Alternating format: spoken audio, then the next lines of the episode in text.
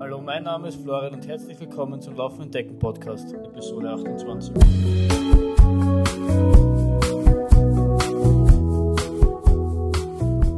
Nochmal Hallo und herzlich willkommen zu Laufenden Decken Podcast, Episode 28.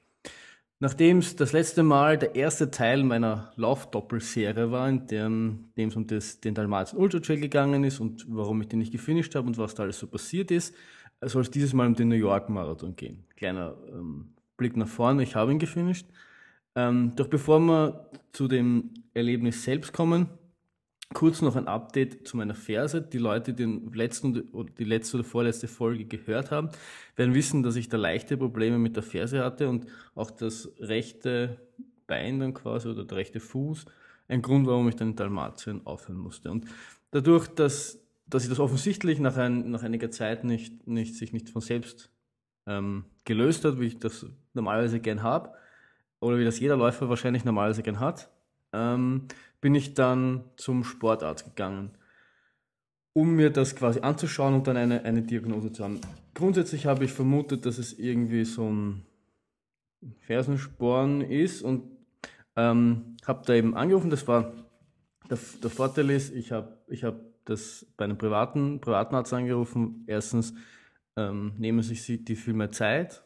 Zahlst dir noch genügend Geld, damit sie sich diese Zeit nehmen. Und zweitens kriegst du schnell einen Termin. Und zwischen Dalmatien und New York waren nur eineinhalb Wochen und ich wollte halt schon davor eine Diagnose haben, was jetzt das Problem ist. Und die haben mich dann noch relativ am nächsten Tag sofort oder übernächsten Tag zum Röntgen geschickt und ähm, zum Ultraschall, weil ich eben auch beschrieben habe, dass die, die die letzte Folge gehört haben vom, vom Dalmatien Ultra Trail, werden wissen, dass da im rechten unteren Wadel, dass das relativ wehgetan hat und ich da irgendwie die eventuell die Angst hatte, dass es da irgendwas um die Achillessehne ging oder dass der Muskel irgendwie was Gröberes hat.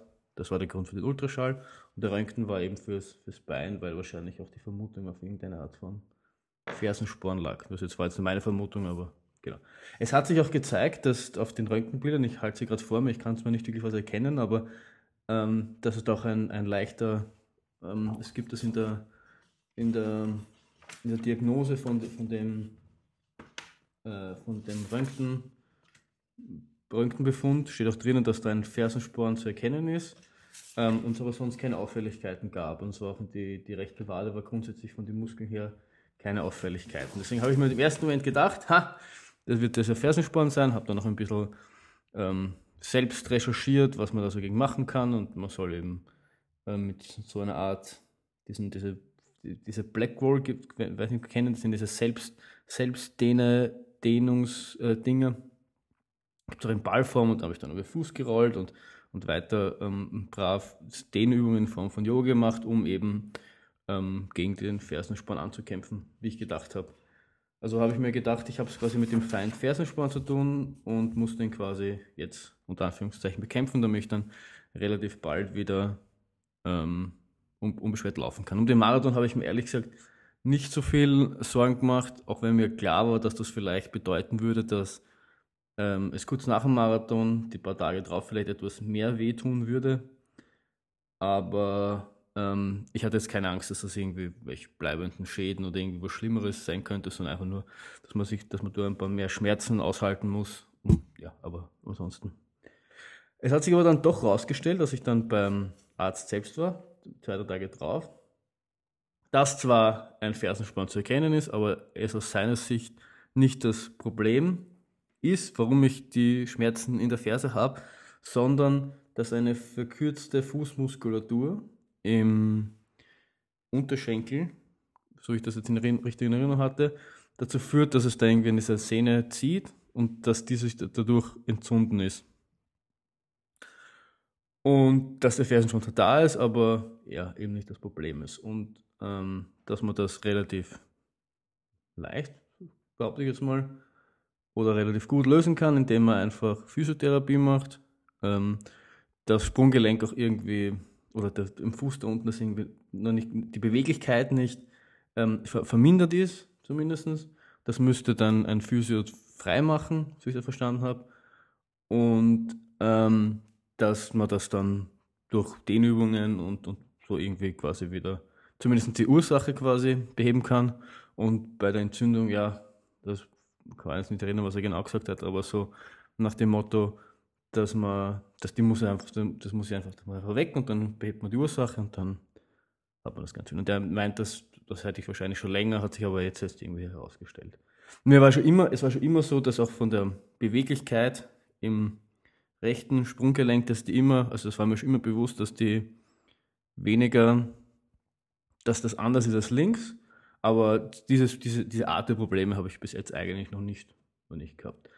Grundsätzlich fand ich, klingt das erstmal gut, weil das auch ähm, jetzt, wenn ich das, wenn ich das die letzten Wochen reflektiere, ähm, ist es auch irgendwie, macht das auch alles Sinn, weil in dem Moment, in dem ich wieder mit Yoga angefangen habe, ähm, war der Moment, in dem der erste deutliche, die erste deutliche Verbesserung stattgefunden hat.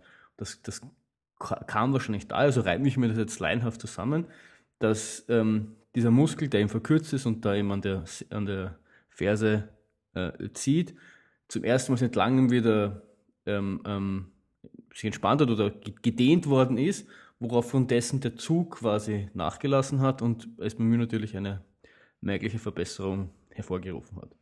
Ähm, ich habe dann auch noch speziell nachgefragt, ob das, wie das jetzt, wie groß das Problem ist, wenn ich dann nächste Woche einen Marathon laufe, weil meiner Meinung nach würde es einfach nur ein paar mehr Schmerzen bedeuten, aber es, ich habe das, das Gefühl, dass mich das nicht daran hindert, grundsätzlich zu laufen. Und da hat er mir auch grundsätzlich recht gegeben und gemeint, ich kann es schon laufen.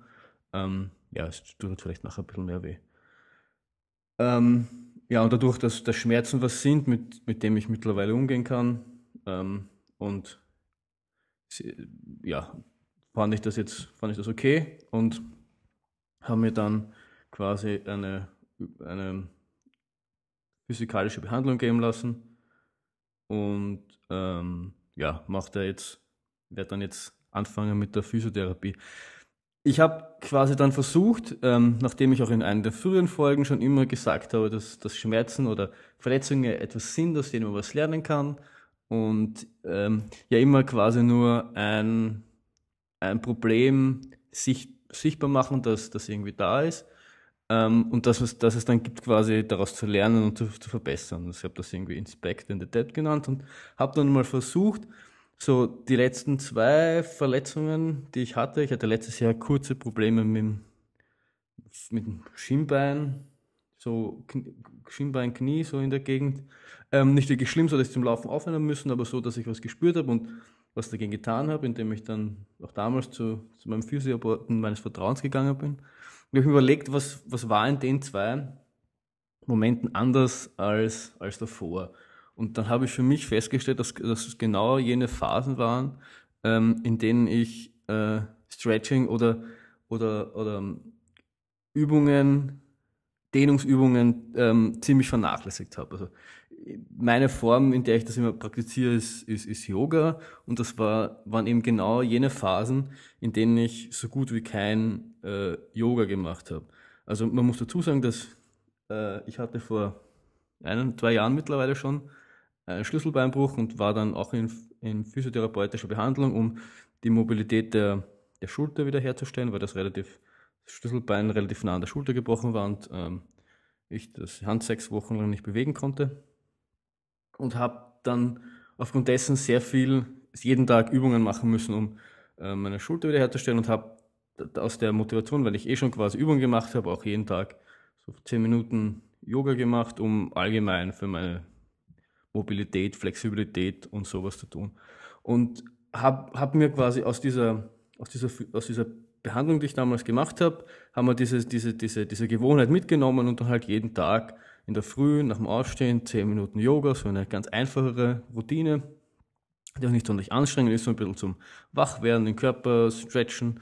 Habe das eben angefangen und habe das eben so ein, zwei Monate vor der, dieser Knieverletzung da oder Schienbeinverletzung, leichten, ähm, aufgehört und habe dann eben dafür zahlen müssen quasi. Habe das dann wieder angefangen, nachdem ich gemerkt habe, dass das vielleicht keine schlechte Idee ist, dass mir das eigentlich grundsätzlich auch Spaß macht und dass auch so ein guter Start in den Tag ist und so ein bisschen nicht nur für, für den Körper, sondern auch für die, für die Seele gut ist.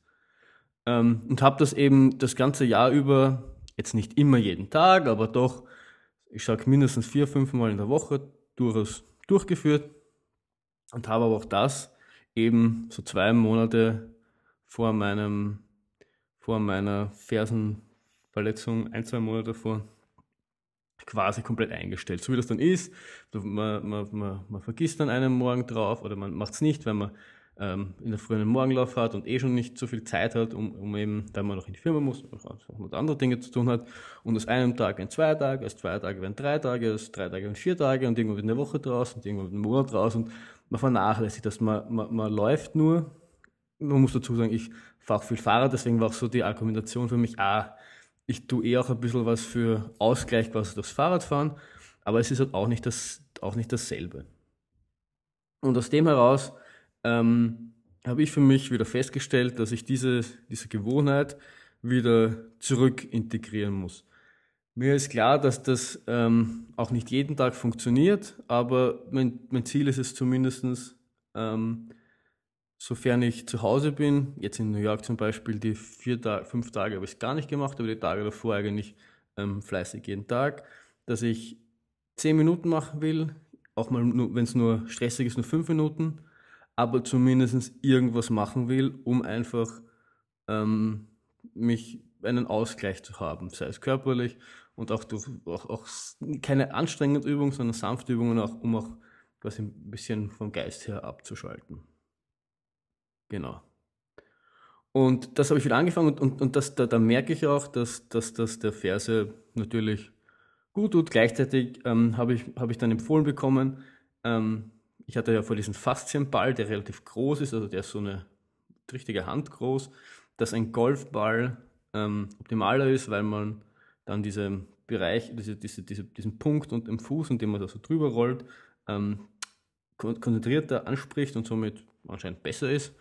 Dann habe ich mir einen Golfball besorgt, ähm, habe den sogar im Golfgeschäft geschenkt bekommen, das fand ich sehr nett, nur so als kleine äh, Nebenepisode und mache auch das jetzt so ähm, immer während ich sitze, während äh, zum Beispiel während der Arbeit, während ich sitze, fahre ich halt mit dem Golfball mal fünf Minuten drüber, dann lege ich ihn wieder zur Seite und mache das halt immer, immer wieder. Ich habe das die ersten, erste Woche ziemlich intensiv gemacht, dass ich quasi fast nur, wenn ich am Arbeitsplatz gesessen bin, gerollt habe wie ein Wahnsinniger.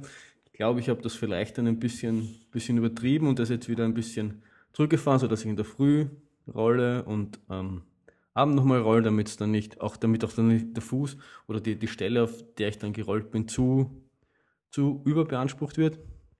Aber grundsätzlich ist das das, was ich jetzt tue, ähm, um eben wieder hundertprozentig beschwerdefrei zu bleiben, zu, zu, zu, zu werden, damit ich wieder ins Training für die, ins Training einsteigen kann. Ich habe nach Dalmatien bin ich überhaupt nicht gelaufen bis bis, bis zu New York, bis zum New York Marathon, also genauer gesagt bis zum Tag davor, weil da waren vom, von den Veranstalter vom New York Marathon ein 5-Kilometer-Lauf, der Dash to the Finish Line geheißen hat. Das war mein erster Lauf nach dem Martin, das war genau zwei Wochen dann, da, äh, danach.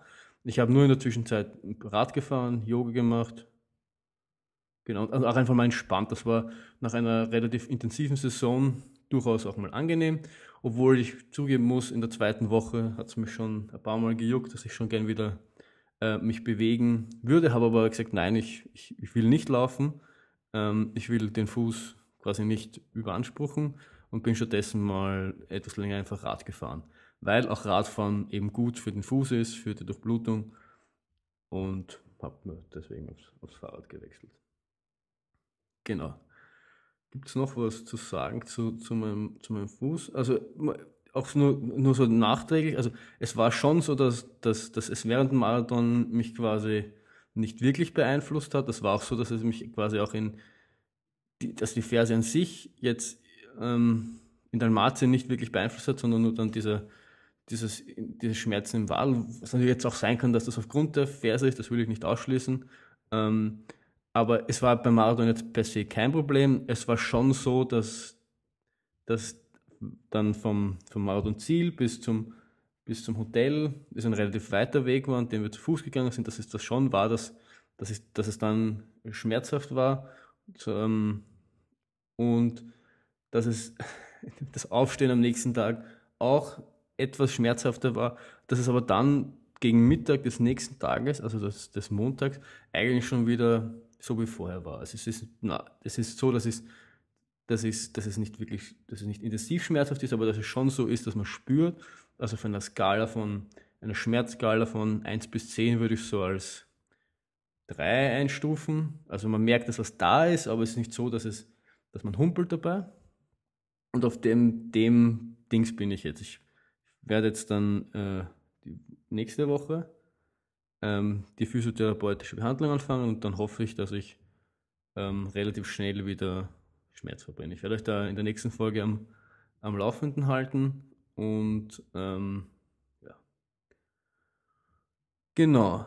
So, so weit die, was ich noch gemacht habe, genau, ist, ich habe so, weil das ja eine Entzündung ist und so, soweit ich das jetzt verstehe, ich hoffe, ich verstehe das richtig, ist es ja so, dass das quasi die Ursache der Entzündung ist dieser verkürzte Muskel, aber dass auch wenn ich jetzt quasi das irgendwie freimachen würde, den Muskel entspannen würde, dass die Entzündung ja grundsätzlich noch immer da ist. Und was ich versucht habe, ist auch die Entzündung quasi unterstützend zu bekämpfen, indem ich halt so entzündungshemmende, so ich habe so eine natürliche entzündungshemmende Creme, die ich halt dann immer gerade vom Marathon halt immer draufgeschmiert habe, um eben auch die, die Entzündung schnellstmöglich wegzubekommen. Weil das ist ja die, die mich im Endeffekt jetzt einmal ähm, stört, stört, wenn ich mich bewege. Und den Muskel dann quasi langfristig, also die Ursache dann langfristig zu bekämpfen, ist ja dann eine Aufgabe, für die dann die physiotherapeutische Behandlung da ist. Grundsätzlich. Ja, ähm, genau, das war jetzt die lange Geschichte meines, meiner Verse. Und nun zum Marathon selbst. Also wie gesagt, nach Dalmatien, nachdem es eigentlich nicht das, das Rennen war, das ich, das ich äh, geplant hatte, weil ich es nicht fertig gemacht habe, äh, nicht fertig geschafft habe, aber es waren doch immerhin 103 Kilometer, was mich dann doch ähm, irgendwie in gewisser Weise etwas, also nicht, nicht unzufrieden zurückgelassen hat, weil es der zweite Üb Lauf über 100 Kilometer in einem Jahr war und das finde ich schon ganz schön in Ordnung. Habe ich eben ganz, war der Fokus eben ganz stark auf Regeneration. Ähm, die erste Woche war auch dann so, dass ich gar keine große Lust hatte, irgendwie was, was, was zu machen, sondern ein bisschen, ein bisschen das übliche Radfahren und ein bisschen Yoga, wie ich das eh schon erwähnt habe. Ähm, und für mich ist, ist gerade nach so einem langen Laufen immer, immer Lust ein ganz guter Indikator da, darüber, wie, wie gut ich schon regeneriert bin oder wie, ob ich wieder starten sollte, wieder, mich wieder zu bewegen. Und die war in der ersten Woche eigentlich fast gar nicht da. Ich hatte Lust, viel zu essen. Ich hatte Lust, ähm, einfach auch mich anderen Dingen zu widmen, weil auch natürlich die Vorbereitung für so einen Lauf jetzt nicht nur körperlich oder auch mental, sondern auch ähm, zeitmäßig anspruchsvoll ist. Man opfert viele Sonntag vormittags, früher morgens, später abends, um quasi seine Trainingseinheiten durchzuführen und muss dementsprechend auch planen und dann sich überlegen, wann man es unterkriegt und muss ja, es ist einfach Arbeit. Und dann ist es auch mal angenehm, ähm, eine Woche lang nicht ans Laufen zu denken, nicht, nicht irgendwie Trainingssessions irgendwo dazwischen einzuschieben und den Wecker morgens um fünf zu stellen, um noch eine Stunde laufen zu gehen, sondern einfach mal ähm, lang schlafen, heimkommen, die Füße am Tisch hauen ähm, und mal einfach eine Woche lang nicht ans Laufen zu denken. In der zweiten Woche war es dann schon ein bisschen anders. Da war es dann schon so, dass, ähm, dass die Lust wieder gekommen ist, dass ich gemerkt habe, dass, dass, dass, dass das Feuer wieder etwas, etwas größer wird. Dass ich schon, mir schon bewusst war, dass, dass ich es vielleicht jetzt keine kluge Idee ist, es zu machen, aber es war schon der erste Indikator dafür. Ich habe gemerkt, dass, dass, dass der Bock aufs Laufen einfach wieder da war. Das ist, das ist, das ist wichtig für mich, das, das brauche ich auch ganz, ganz, ganz stark, um einfach weiterzumachen. Also nur, nur, nur einfach das Programm runterspulen, ohne dabei Spaß zu haben, obwohl es nicht, natürlich nicht jedes, jedes, jedes Laufeinheit Spaß macht, aber das, das, das, das, das würde ich nicht lange aushalten. Es muss man einfach, es muss man einfach Spaß machen. Und da habe ich gemerkt, dass dann habe ich wieder, wieder Laufvideos geguckt und mich wieder über die auch so, so, so was ich am Ende der Laufsaison sehr mag, so über das nächste Jahr Gedanken gemacht und dann merke ich einfach, wie die Begeisterung wieder, wieder fürs, fürs Training kommt, wenn ich mir überlege, welche Läufe ich nächstes Jahr machen will und welche Ziele ich mir für nächstes Jahr stecken will und dann auch auf das letzte Jahr reflektieren, was hat gut funktioniert, was gerade nicht gut funktioniert, was nehme ich mir mit und so.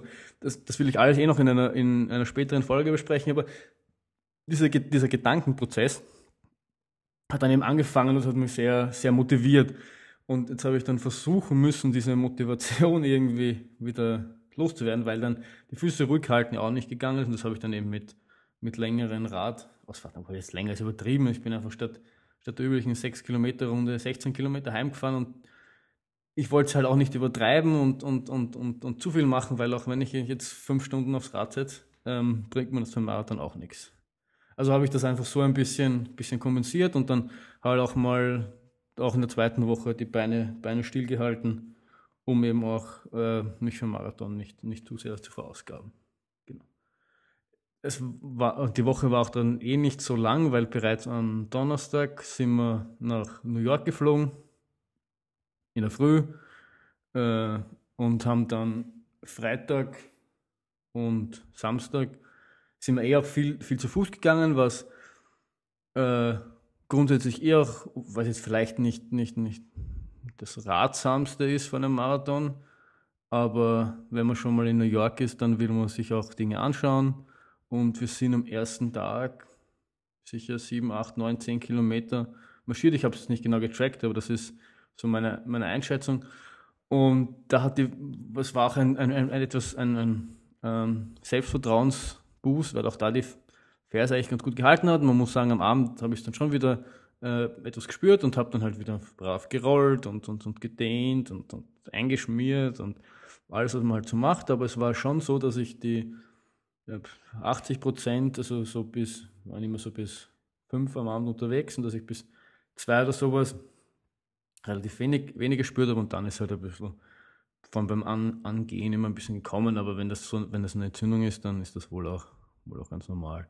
Aber es war halt schon so, dass ich eher eine Verbesserung gespürt habe durch das Gehen und durch die, durch die Tage in New York ist eine Verschlechterung. Das zeigt mir auch, dass, ähm, dass das nicht so falsch ist. Und das, was ich bis jetzt von, von, von Physiotherapeuten und gelernt habe, ist, dass ja gar nicht bewegen ähm, eh auch nicht, nicht, nicht gut ist. Also man muss natürlich ähm, das richtige Maß finden dafür, wie viel man sich bewegen kann ähm, sodass es dann nicht zu viel ist und dann sich nicht wieder in eine Verschlechterung umschlägt.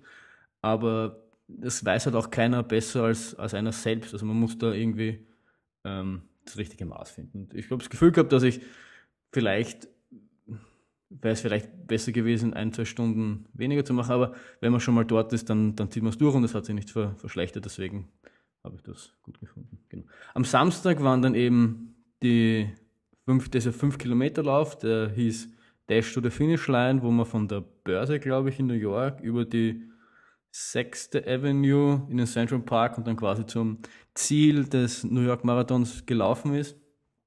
Der findet, glaube ich, noch nicht so lang statt. Also ich habe mit dem New York Marathon schon mal vor drei Jahren gelaufen. Da war der meiner Meinung nach noch nicht da. Kann das aber nicht genau sagen. Auf jeden Fall, der war halt äh, nur so ein lockeres 5-Kilometer-Läufchen, für mich auch mal so ein, so ein Test, ähm, wie, wie es mir so geht nach, nach so einer langen, nach, nach, nach dieser eineinhalb, zweiwöchigen Laufpause, ähm, was meine, meine Ferse danach sagt. Und einfach, es war einfach wieder cool, cool zu laufen.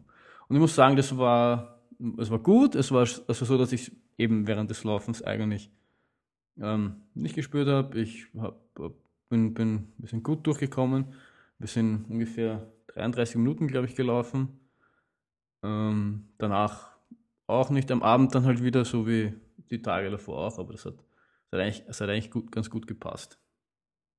Genau, und am Sonntag dann selbst war dann der große Marathon-Tag. In New York ist das so, dass man relativ zeitig ähm, zum Start, das ist relativ gut wenn man relativ zeitig zum Start kommt. In unserem Fall war der, also der Start an sich war um 10, unsere Startwelle, wir waren in der dritten Startwelle, ähm, waren dreiviertel Stunde später und wir waren doch schon um 7 Uhr in der Früh dann dort. Das heißt, um 6 Uhr in der Früh wegfahren, weil der, der, der Start ist auf Staten Island oder Long Island, ich verwechsel das immer, auf dieser, auf dieser irgendwas in diesem, in diesem ähm, Stadtteil, der irgendwas mit Island heißt ähm, geht dann quasi über die Brücke nach äh, Brooklyn, dann nach Queens, dann nach Manhattan, dann in die Bronx und dann wieder nach Manhattan in den Central Park. Und ähm, der Weg dorthin ist natürlich, weil in New York immer irgendwie Verkehr ist und das ein, ein, langer Weg ist und die Sicherheitskontrollen durch die Anschläge in New York und durch den Anschlag in Boston irgendwie noch höher ist, als dass sie eigentlich sonst auch immer sind. Da muss man durch einen Sicherheitscheck, wo man durchgescannt wird und ja, ist alles großes, großes Tamtam darum, weil es halt auch einer der größten Marathons ist und nach diesen ganzen äh, terroristischen Attacken natürlich ähm, ist der Sicherheitsaufkommen relativ groß ist, was ja auch irgendwie verständlich ist und was ja auch, was ja auch grundsätzlich zu befürworten ist, weil man ist dort, um, um Spaß zu haben und nicht, dass man da, irgendwo, da irgendeinen Anschlag verübt. Genau.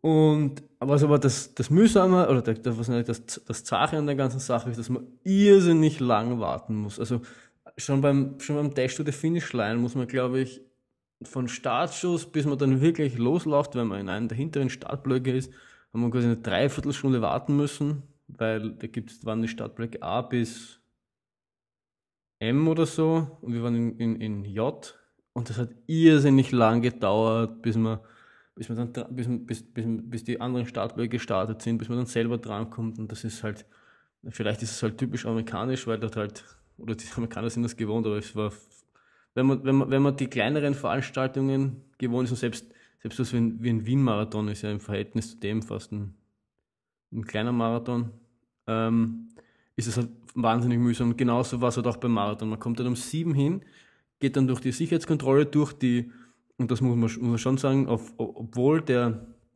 großen Menschenmassen ist es, sind äh, die einzelnen Kontrollen, durch die man durch, oder die einzelnen Zonen, durch die man durch muss, ähm, ziemlich, also da wartet man eigentlich relativ also da wartet man nicht so lange, weil da gibt es irrsinnig viele Leute, die einem weitertreiben und die einem ähm, durchpushen und die das quasi versuchen, so effizient wie möglich ähm, durchzuziehen. Und das ist auch bei der Startung und Abholung. Also da in New York laufen irgendwie 60.000 Leute, 65.000 Leute, irgend sowas äh, mit. Und wir haben äh, zehn Minuten gebraucht, um uns beide Startnummern für Dash und Finishline und den New York Marathon plus das, das T-Shirt Plus, man hat dazu eine Zone, wo man das T-Shirt anprobieren kann, damit man sieht, welche Größe die richtige ist, was ich auch super finde, was ich noch nie irgendwo gesehen habe. Wir haben zehn Minuten gebraucht und wir waren, wir waren durch, oder was, vielleicht das eine Viertelstunde. Und das sind halt schon, in dem, in dem Sinn sind sie halt wahnsinnig effizient. Was natürlich dann der Nachteil ist, weil man dann ist man um 10 nach 7 ist man dann durch die Sicherheitskontrolle durch und muss dann dreieinhalb Stunden Zeit totschlagen, bis man endlich zum Marathon drankommt. Und das ist halt wahnsinnig zart, weil ähm, man in unserem Fall, also man kann beim New York Marathon entweder so einen finnischer Sackel hinterlassen, das kann man dann abgeben, so wie man das aus, aus Wien oder anderen Marathon-Laufveranstaltungen kennt, oder es gibt die Poncho-Option, das heißt, man kriegt dann im Ziel einen Poncho, der einen wärmt. Und ich 2014 zum ersten Mal teilgenommen habe, habe gedacht, ha, finnischer Sackel, das ist sowieso das Beste, weil nur so ein Poncho, da ist man schwitzt man und es kalt, das ist eigentlich ein Blödsinn.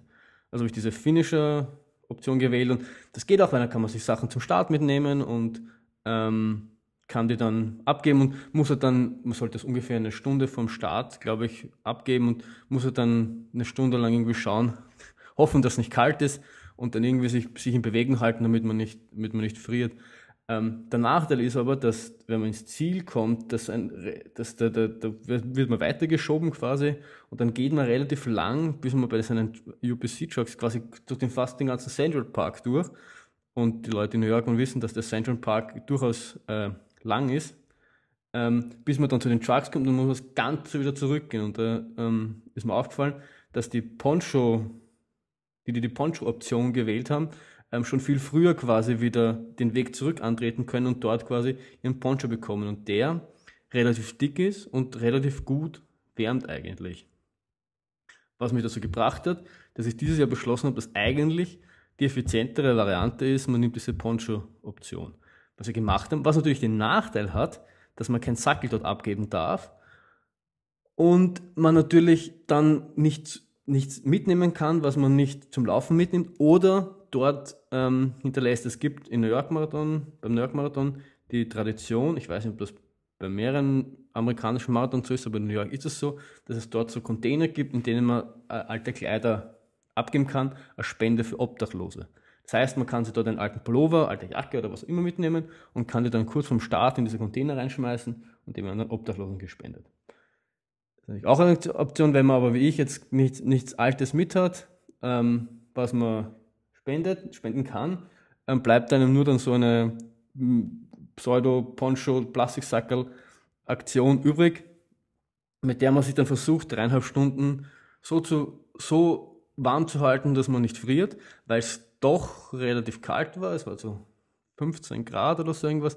Jetzt nicht super kalt, aber halt doch nicht so, dass man quasi mit langen Ärmel, Ärmelleiberl irgendwie da sitzen konnte. Dann gibt es natürlich also Essen zum Trinken, das heißt, man kann sich auch noch mit Tee wärmen, aber summa summarum ist das eigentlich eine relativ zache Angelegenheit, dieses, dieses Warten auf den Start des New York Marathons. Ähm, was aber relativ gut funktioniert und was, was, wovon sich der Wien-Marathon meiner Meinung nach einiges abschauen kann, ist eben, dass Startblöcke wirklich rigoros kontrolliert werden und man nur in den Startblock reinkommt, indem man sich auch angemeldet hat. Das, die Voraussetzung dafür ist natürlich, dass die Leute relativ ehrlich mit seinen ihren Zeiten sind, weil wenn ich äh, eine realistische Zeit von 4.30 habe und ich schreibe mich in den 4-Stunden-Startblock ein, werde ich die Leute auch aufhalten. Aber gehen wir doch mal davon aus, dass die Leute halbwegs realistisch sind, ähm, dann schafft man es relativ gut beim New York Marathon, dass obwohl große Startblöcke auf einmal laufen, man, man wenig ähm, Schlangenlinien laufen muss. Das ist ein relativ, sich kein optimales, so wie wenn man, wenn man nur 100 Leute hat, oder wie das bei manchen Ultras ist, wo, das, wo man relativ viel Platz hat, also schon relativ eng, aber man schafft es relativ gut, gemeinsam wegzukommen. Beim Wien-Marathon ist das ja teilweise, wenn man da die, die erste, läuft man über die Brücke drüber, die Reichsbrücke drüber, dass das ja ein relatives, ich kann mich erinnern, es war ein Schlangenlaufen, weil da Leute, ich war im 3,15er Startblock und da sind Leute in einer, die, also ich kann nicht schneller als ein 6er Pace von mir gelaufen sein. Also das ist, das ist weit von dem weg, wo, wo ich bin und dann musst du halt ständig irgendwo herumlaufen und das ist natürlich nicht optimal, um, um einen Rhythmus zu kommen und das macht halt schon der, der New York Marathon relativ gut, finde ich. Das heißt, du musst dann, du hast dann so Starterbereich, das heißt, du musst dann dort rein und dann musst dann wieder warten und irgendwann nach dreieinhalb Stunden schaffst du es endlich, dass der Sprecher den Startschuss losgibt und du loslaufen kannst. Und dann laufst du irgendwie die erste von fünf Brücken hoch, wo du irgendwie fast eineinhalb Kilometer rauflaufst, bis ganz oben bist und wieder eineinhalb Kilometer runterlaufst und bis von der Brücke unten und hast schon fast zwei Meilen in den Beinen. Also es, es zeigt auch die, die Dimension des Ganzen. Wenn ich das überlege, wie das in Wien bei der Reichsbrücke ist, da laufst 500 Meter rauf und 500 wieder runter oder sowas. Also es ist kein, kein Vergleich. Ja, und dann dann laufst du eben äh, durch, durch Brooklyn durch und was, was den New York Marathon schon ziemlich besonders macht, ist, ist die Stimmung einfach. Also du bist dort einfach ständig von Leuten umgeben. Ich meine, es ist, wenn, also wenn du startest, kannst du entweder auf der Brücke oben starten oder unten. Oben sind quasi dort, wo die Autos fahren und unten, unten können auch, glaube ich, Autos fahren. Oh ja. Es gibt auf jeden Fall zwei Ebenen in dieser Brücke und du kannst unten und oben starten. Wenn du oben startest, ähm, kommst du dann direkt quasi auf diese Hauptstraße, die da irgendwie durch Brooklyn durchgeht. Und wenn du unten startest, machst, nimmst du eine leicht andere Route, wo du über die Autobahn, ist das glaube ich, kurz laufst, um dann wieder eine Schleife zurückzumachen und dann wieder mit denen triffst, die oben starten. Dann der Nachteil quasi, wenn du unten startest, ist, dass du eben über diese Autobahn, Bundesstraße, was auch immer das läuft und da keine Leute. Das ist aber grundsätzlich die einzige, der einzige Bereich des ganzen Marathons, wo keine Leute am, am Rand stehen, die dich irgendwie zujubeln, anfeuern, dir Essen entgegen, äh, Essen halten, entgegenhalten, Taschentücher. Also irrsinnig viele Leute gesehen, die gratis Taschentücher verteilt haben, damit du dich irgendwie vom Schweiß befreien kannst. Oder Bananen, Bananen reichen. Man muss sagen, es ist nicht so, als würde es nicht jede Meile oder so, ungefähr, glaube ich, Labelstationen geben, aber trotzdem ist es so, dass dort Leute stehen und dir Bananen hinhalten und was zum Trinken hinhalten und auch Süßigkeiten sieht man auch oft.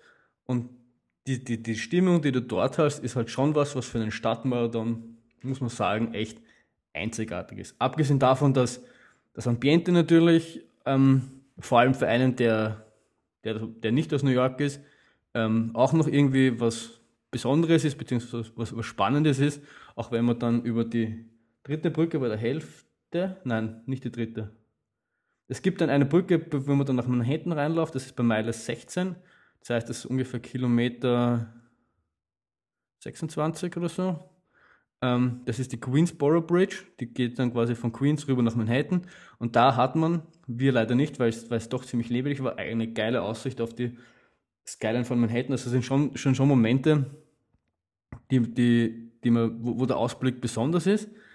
Ähm, aber jetzt habe ich einen Faden verloren, weiß nicht, was ich sagen wollte. Genau, aber egal, die Stimmung ist einfach, die Stimmung ist einfach, einfach einzigartig und für einen Startmarathon ähm, weiß ich nicht, ob es da viele gibt, die da, die da wirklich, wirklich mithalten können. Also es ist ja so, dass ich persönlich ja durch, durch, durch die durch die Trailläufe und durch diese Ultras, dort, dort, ist es, dort ist jetzt nicht ganz so extrem. Ich meine, es gibt auch Ausnahmen wie in Transvulkani und sowas, wo du halt in den Dörfern schon eine wahnsinnige Stimmung hast, aber währenddessen es eigentlich wenig Leute siehst und ich das, ich das auch genieße oder es auch ein Teil der Faszination ist, solche Läufe zu laufen, weil du, du gegen die Natur bist, du gegen den Kurs bist, du gegen die Strecke bist und, und du quasi so abschalten kannst und in so einen Flow reinkommen kannst. Wenn du aber auf sagst, du bist wer, der, der sowas braucht, der Stimmung braucht, der Stimmung gern hat, dann ist, ist, ist New York Marathon schon, schon ziemlich einzigartig. Wenn ich das zum Beispiel immer wieder vergleiche mit dem, mit dem Wien-Marathon, da ist auch so, ich meine, der Unterschied beim Wien-Marathon ist auch, dass der Halbmarathon und Marathon am selben Tag stattfindet, was in New York nicht so ist. Also das sind nur Marathon-Teilnehmer, das heißt, die haben 50, 55, 60, 65.000 Leute, die nur Marathon laufen. Das heißt, hier in Wien, das zwar auch 40.000 Teilnehmer, glaube ich, oder 45.000, aber irgendwie 35 oder 40.000 davon sind äh, Halbmarathonläufer und nur ein bisschen was über 10.000, glaube ich, sind äh, Marathonläufer. Also es ist ein ganz anderes Volumen an, an Marathonläufern. Ähm, ist so, dass in Wien ab, ab Halbmarathon-Marke eben quasi tote Hose ist. Das ist jetzt per se nicht schlimm oder finde ich nicht, nicht, nicht, nicht tragisch, weil, weil ich durchaus ähm, äh, es angenehm finde, ähm, dass es dass Ruhe da ist oder dass man sich auf sich und sein Laufen konzentrieren kann. Wenn man allerdings wer ist, der Energie daraus zieht, dass die Leute einem zujubeln und den ein bisschen ablenkt, gerade in den letzten Kilometern, wenn der Schmerz vielleicht etwas höher ist, für den ist sowas natürlich nicht so optimal. Wie gesagt, in New York ist das ganz anders. Da gibt bis auf diese anfängliche ähm, kurze Strecke da auf dieser Bundesstraße und ähm, es gibt ein, ein, ein jüdisches Viertel, das sind streng gläubige Jüden, ich habe vergessen, wie die genau heißen, ähm, die interessiert das auch nicht so. Es war zwar dieses, dieses Mal nicht ganz so gähnend leer, wie, wie ich mich erinnern kann, dass es 2014 war. Es war aber schon so, dass du gemerkt hast, dass dort merklich weniger Leute stehen als sonst.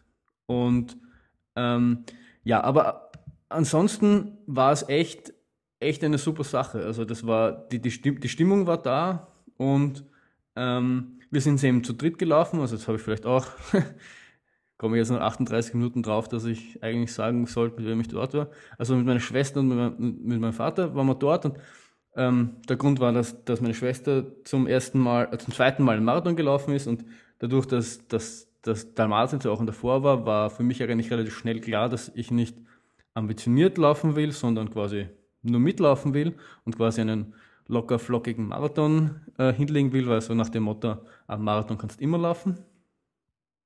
Und die, das, die, das Ziel war, so habe ich geglaubt, so um die 430. Und ähm, wir waren eigentlich relativ gut benannt und so am Anfang war es so, dass ich, ich habe dann mit der GoPro gefilmt und, und habe Videos gemacht und habe hab gelacht und habe die, die, so die, die Stimmung genossen und habe gedacht, das wird halt ein, halt ein netter, lockerer, äh, langer Lauf quasi, in, in besonderer Atmosphäre. und ähm, bis zur Hälfte war das also so, wir waren, glaube ich, relativ gut in der Zeit und waren sogar unter 4,30, 4 Stunden 30 Zeit unterwegs, glaube ich, bei der Hälfte. Ich muss aber dann sagen, ab, ab der Hälfte war schon so, dass äh, wir ein bisschen man dachte, das dachte, ui, das ist vielleicht doch anstrengender, als ich geglaubt habe. Und bei Meile, ich müsste jetzt lügen, was bei Meile 16? Nein, ja, okay, bei, so bei Meile 16 hat es angefangen, wo ich mir dachte, pff, es war wirklich ein, ein, ein, ein, Loch, es, war, es hat sich alles anstrengend angefühlt. Man muss dazu sagen, New York ist halt auch nicht wirklich flach. Also es, es geht ständig irgendwie zumindest leicht bergauf oder leicht bergab und dann hast du noch diese Brücken. Also es ist kein leichter Kurs, um, um dort auch eine Beste hinzulegen rein grundsätzlich. Ähm, man merkt es ja auch, dass die finnischen Zeiten relativ langsam sind für, für Marathonveranstaltungen, also für Stadtmarathonveranstaltungen. Und bin dann immer doch, doch merklich böse eingegangen, so dass ich dann irgendwann kurz gesagt habe, Leute, ich muss kurz abreißen, ich muss kurz gehen, weil es, es geht gerade echt gar nichts. Und haben wir gedacht, was mache ich jetzt? Und dann habe ich mich, ähm, hab, was ich ja immer wieder sage, es gibt irgendwie ähm, drei Gründe, warum man quasi, warum der Mann mit dem Hammer kommt. Zu wenig gegessen, zu wenig getrunken, zu schnell unterwegs. Und man muss quasi eines dieser, dieser drei oder eine Kombination dieser drei äh, beheben, um dann quasi wieder weiterzumachen. Das heißt, mein, mein erster, mein erster Dings war, habe ich zu wenig getrunken? Eigentlich nicht. Das war, jede Meile war, war eine Verpflegungsstation. Ich habe eigentlich immer ähm, Wasser oder, oder so ein, so ein Gatorade-Zeug Zeug getrunken. Das heißt, das habe ich eigentlich ausgeschlossen. Ähm, zu wenig gegessen, das war schon eher so, weil ich habe zwei, es war bis 26, bei Kilometer 26 und ich habe ein Gel bis dahin genommen, glaube ich, oder, oder zwei. Und normalerweise hätte ich mir gedacht, das müsste eigentlich reichen, aber das, es, ja, es war, es, in, in mir war vielleicht doch noch ein bisschen so, so Dalmatien und ich war noch nicht so diese, diese, ja, es hat sich einfach, war vielleicht einfach anstrengender, als ich, als ich, als ich wahrhaben wollte oder mir gedacht habe.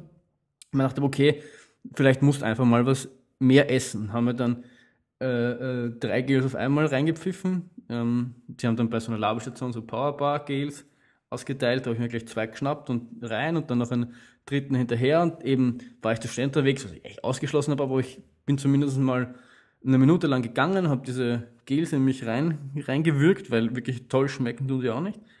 Ähm, und habe dann gemerkt, dass, dass mir besser geht. Bin dann zum Laufen angefangen, habe dann ähm, wieder aufgeschlossen zu den anderen, anderen zwei und war von dem Zeitpunkt an eigentlich wieder voll da. Es hat sich wieder, es ist wieder diese, diese Leichtigkeit zurückgekommen und ähm, ich habe das Problem quasi beheben können, kann man sagen. Also hat sich wieder herausgestellt, dass meine, dass meine Inspect and Adapt Methode eben Trinken, Essen, Schnelligkeit oder Geschwindigkeit ähm, wieder ganz gut funktioniert hat. Und es hat natürlich Zeit gebraucht. Also auch nicht, dass es, dass, dass, dass das jetzt von einer Sekunde auf die andere gegangen ist, es geht mir schlecht, zack, zwei Gläser, es geht wieder weiter, sondern es war schon so ein, ein Prozess, der dann irgendwie so eine halbe Stunde, dreiviertel Stunde gedauert hat, vom ersten Merken, dass der Mann mit dem Hammer irgendwie kommt und wer länger läuft, weiß ja ungefähr, wie sich das anfühlt.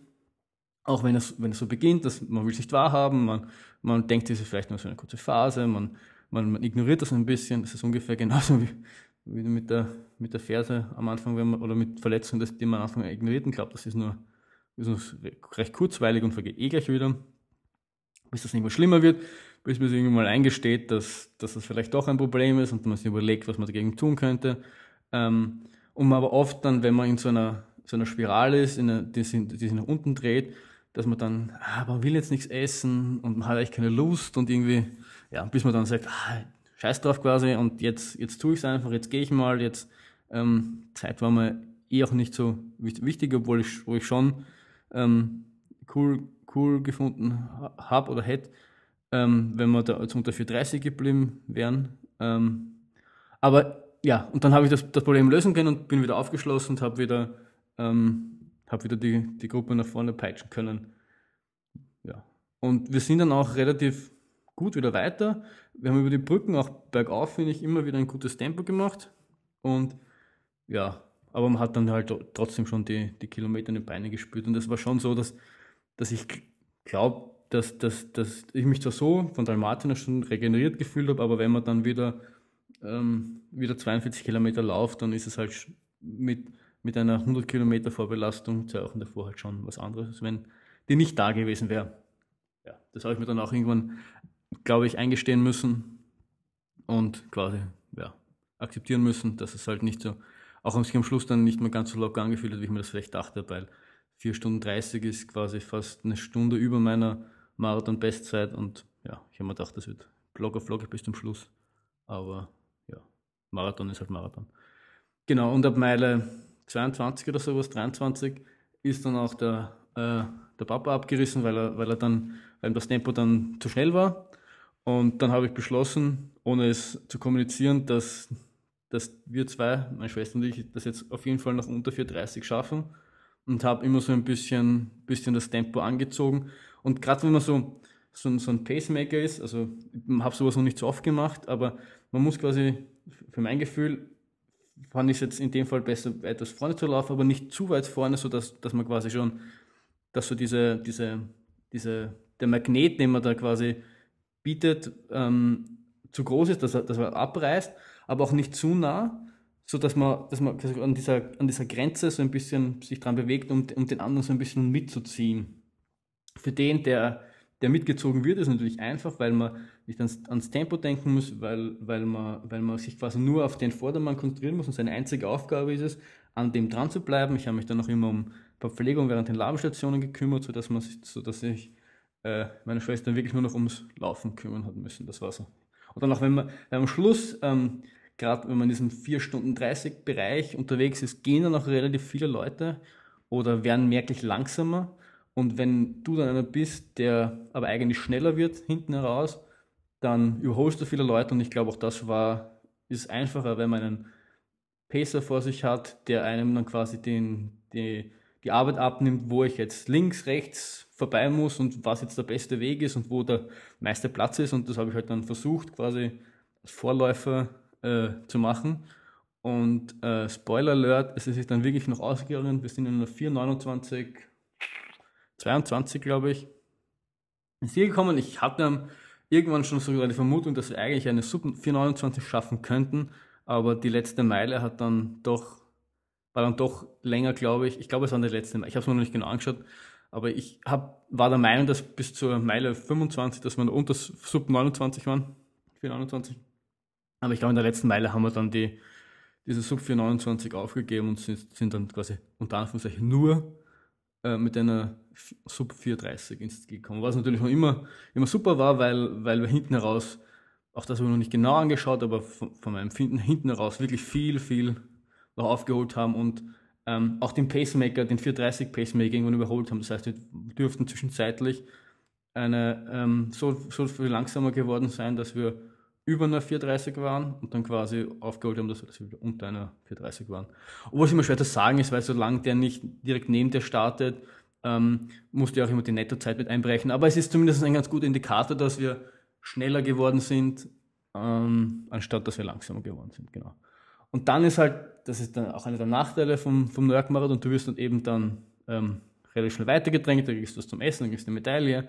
Ähm, und dann gehst du quasi als Poncho-Läufer zumindest nur durch den halben Central Park, bist du dann wieder zurück auf die irgendwas Avenue, weiß jetzt nicht, welche Nummer das gehabt hat, äh, rauskommst, wo du dann den ganzen Weg wieder zurückgehen musst und du hast natürlich irrsinnig viele Leute dort, weil äh, vor allem dann, wenn du so im 430er Bereich finisht, das ist auch der, ich glaube, so ungefähr der, Durchschnitts, die Durchschnittszeit bei den Marathons, ich, zumindest bei Wien, glaube ich, das so. Auf jeden Fall ist das, da finishen irrsinnig viele Leute.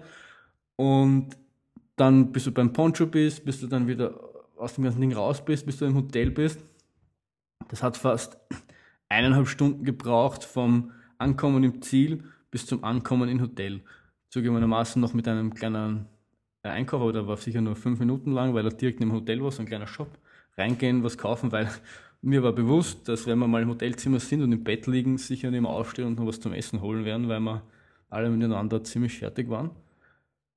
Und also das zeigt schon, das ist, das ist schon, das ist schon so der Nachteil von diesen, diesen riesen Stadtmarathons. In, in, in, Wien ist das wesentlich einfacher. Da brauchst, bis du aus dem Bereich raus bist, brauchst du vielleicht zehn Minuten und dann bist du am Heldenplatz und kannst dich irgendwo gemütlich hinsetzen und noch so ein bisschen den, den Marathon Revue passieren lassen. In Berlin soll das angeblich auch so sein, dass man in der Wiese vom Reichstag dann irgendwie sitzen kann und dann so genießen kann, sich da irgendwie treffen kann, ähm, mit Leuten noch quasi über das Erlebte reden kann. Und das fehlt so ein bisschen in New York, obwohl sie halt im Central Park quasi das Ziel ist, ähm, wirst du einfach quasi durchge, durchgereicht oder durchgepeitscht, sodass du aus diesem Finisher-Bereich, bis du dann bei den Trucks bist oder beim Poncho bist, wieder äh, durch, durchkommst. Und es gibt nirgendwo so einen Platz, also so eine Wiese, wo, wo man sich dann irgendwie treffen kann und noch ein bisschen ähm, gemeinsam Zeit verbringen kann und gemeinsam irgendwie ja, abhängen kann wäre jetzt in dem Fall vielleicht eh nicht, in dem Jahr zumindest eh nicht zwingend notwendig gewesen, weil es äh, leicht genieselt hat, relativ kühl war. Also das Wetter war eh nicht einladend, aber wenn schönes Wetter gewesen wäre, ähm, wäre das eigentlich ziemlich optimal, finde ich. Also das sind so, das sind so die Dinge, die mir, die mir aufgefallen sind. Ja, und am nächsten Tag ähm, war dann eh nicht mehr viel, da war dann noch Heimflug und, und wieder zu Hause ankommen. Genau, also grundsätzlich, das, dadurch ist meine Wettkampflaufsaison offiziell beendet. Ich bin jetzt quasi, der Rockmarathon war ja nur eine kurze Unterbrechung meiner Offseason. Ähm, in der offiziellen Offseason, also in der offiziellen äh, Zwischenzeit, in der ich jetzt noch nicht, nicht speziell für, das, für die Ziele nächstes Jahr trainiere, sondern wahrscheinlich dann nächste Woche wieder leicht mit, mit leichtem Training anfangen, um, um dann ein bisschen, um dann wahrscheinlich im Dezember oder Jänner wieder, wieder voll einzusteigen. Ähm, ich möchte dann eh die, die restlichen zwei Folgen, oder vielleicht sogar, ich glaube, in dem Jahr gibt es noch zwei oder drei Folgen, möchte ich dann irgendwie erstens der Reflexion aufs, aufs letzte Jahr irgendwie widmen, beziehungsweise dann noch einen, einen intensiven Ausblick aufs nächste Jahr geben. Ich habe jetzt noch nicht angeschaut, ob es jetzt zwei oder drei Episoden sein werden, die sich dieses Jahr noch ausgehen, wenn ich den drei Wochen Zyklus wirklich einhalte. Aber ähm, ja, das ist zumindest der ungefähre Plan, damit man, wie ihr euch dann einstellen könnt, was euch so in den, in den nächsten Folgen erwartet. Ja, ich überlege gerade, ich glaube, ich habe jetzt zum, zu dem Erlebnis New York Marathon grundsätzlich äh, nichts mehr zu sagen. Vielleicht noch ganz kurz zusammenfassen. Also es ist schon, würde ich, würde ich jetzt jemandem empfehlen, dort, dort, dort, dort teilzunehmen oder dieses, das mal zu machen? Definitiv ja. Also ich finde, der New York Marathon ist, ist Städtemarathon technisch ähm, sicher einer der besten und äh, wo man am meisten erleben kann, die es gibt. Also es gibt für mich nur noch, nur noch wenige, die ungefähr auf dem selben Niveau sind, wo ich mir vorstellen kann, dass das annähernd so gut ist. Das wäre einer für mich Boston. Jetzt weiß ich nicht, ob Boston von der Skyline her äh, so, so toll ist wie New York, aber zumindest von der Tradition her ist, ist Boston schon noch was, was mit, mit New York definitiv äh, mithalten kann. Und dann für mich der Big Sur Marathon in ähm, San Francisco ist der, glaube ich, oder in der Nähe von San Francisco.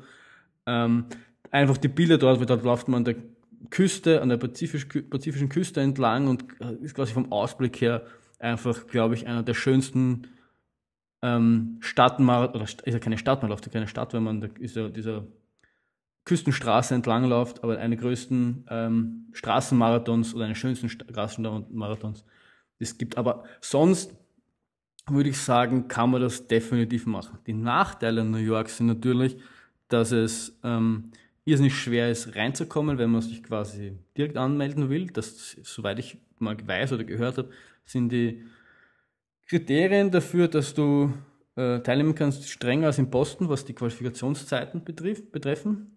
Oder man muss halt über, über gerade wenn man ähm, eher aus Österreich kommt, kann man über diese UEFA reisen, die haben dieses Auslandkontingent für Österreich, ähm, kann man über die das bestellen und das natürlich zugegebenermaßen äh, nicht, das, nicht der, der allerbilligste Lauf, den man jemals, in, jemals, in, jemals in seinem Leben gemacht hat. Nichtsdestotrotz, wenn, wenn einem das wert ist, wenn man sich das einmal leisten will, dann ist es definitiv etwas, was man getan haben sollte, finde ich. Auch wenn man jetzt sagt, man ist, ähm, vor allem wenn man sagt, man ist, man ist Städtemarathonläufer, man ist Straßenläufer, dann finde ich, ist New York schon was, was man mal gemacht haben sollte. Auch, und auch wenn man sagt, man ist eigentlich nicht so sehr für, für Städtemarathons, für Straßenmarathons, man ist lieber mehr in den Bergen unterwegs, so wie, wie ich das ja auch oft bin. Auch dann finde ich, kann man New York Marathon mal machen oder soll man New York Marathon mal machen, weil es einfach schon ein einzigartiges Erlebnis ist, eine einzigartige Stimmung ist, die dort herrscht und, und auch die Begeisterung der Leute abseits der Strecke für diesen Marathon, nicht nur jetzt am Lauftag selbst, sondern auch ähm, die ganze Wochenende. Wenn man mit der Medaille danach ähm, durch New York geht, ist es nicht unüblich, dass man kurz darauf angesprochen wird, dass einem kurz gratuliert wird, dass einem hundertmal gedankt wird, dass man da ist und bei ihnen einen Marathon läuft. Das ist einfach schon was, was so, was man vor allem als, als, als Wien-Marathon, als, als, als Österreicher, der viel Wien-Marathon gelaufen ist, so jetzt in Wien meiner Meinung nach nicht ganz so erlebt wie jetzt in New York. Ich kann das natürlich mit, nicht, nicht mit allen Ländern vergleichen, Aber die Marathons, die ich gelaufen bin, war schon so, dass das, das, das New York da etwas heraussticht. Ja. Genau, jetzt habe ich aber, glaube ich, wirklich nichts mehr zu sagen und ähm, bedanke mich, dass ihr mir zu, so lange zugehört habt, dass ihr euch ähm, meine Geschichten angehört habt über meine Verse und über, meine, über mein Erlebnis New York Marathon. Wenn, ihr, wenn euch der Podcast grundsätzlich gefällt, dann könnt ihr mich einfach über iTunes oder wo immer das hört, auch abonnieren. Es gibt auch eine, eine Webseite, wo, wo ihr alle Links und alle Social Media Links findet, Facebook, Instagram, Twitter, äh, YouTube. YouTube, noch, noch was. Ich habe auch ein, ein, kurzen, ein kurzes Video gemacht zur, ich habe es genannt, die Geschichte eines Marathons, New York 2017 oder so irgendwie. Ihr findet, ich werde das Video dann in dem Blogpost dazu einbetten, aber ihr findet auch den, grundsätzlich den Link zu meinem YouTube-Kanal, wo ihr dann auch das, später das Video findet. Und wenn ihr euch denkt, ha, das ist so klasse, was der, was der da macht, das ist grundsätzlich, was mir gefällt und was ich unterstützenswert finde, dann könnt ihr mir auch auf Patreon eine kleine Spende hinterlassen. Patreon ist grundsätzlich so eine Seite, wo ähm, Content Creator, wie das so schön auf Neudeutsch heißt, ähm, die Möglichkeit haben, oder wo, wo, wo, wo Zuhörer die Möglichkeit haben, Content Creatern ähm, durch eine kleine Spende zu unterstützen. Ähm, ich will da jetzt nicht grundsätzlich äh, reich werden damit, ähm, sondern ich habe halt ein paar Serverkosten und ich habe mir irgendwann einmal gedacht, es, es, es wäre ganz nett, ähm, wenn ich die quasi bekommen würde oder wenn ich, wenn, wenn, wenn ich die quasi über Patreon abdecken könnte. Und ähm, es ist auch so, dass ich ähm, selber für andere Podcasts, die ich höre und die ich, die ich sehr gut finde und sehr unterstützenswert finde, spende. Also ich, ich, ich unterstütze sechs Podcasts. Lange Rede, kurzer Sinn, wenn euch das was ist, was ihr, ähm, wo ihr euch denkt, das, das würde ich auch gerne mal machen, dann geht's auf patreon.com, sucht es laufend entdecken und ähm, unterstützt mich einfach. Es gibt schon, ich habe schon, ich versuche das jetzt gerade so nebenbei über Patreon. Ich bin gerade nämlich auf der Seite. Äh, ich habe schon fünf Unterstützer, glaube ich. Einen Moment. Die Seite ladet gerade. Vier Patreons habe ich. Und bei denen möchte ich mich natürlich ähm, ähm, herzlich bedanken. Und ja, Mehr gibt es dazu jetzt eh nicht zum Sagen. Genau. Es würde mich freuen, wenn ihr einfach das, das nächste Mal wieder einschaltet, wenn, ihr, wenn euch der gefallen, Podcast gefallen hat und ihr davon erzählt, sodass dann immer mehr Leute zuhören. Das würde mich natürlich am allermeisten freuen. Ansonsten hören wir uns in drei Wochen wieder. Bis dann. Tschüss.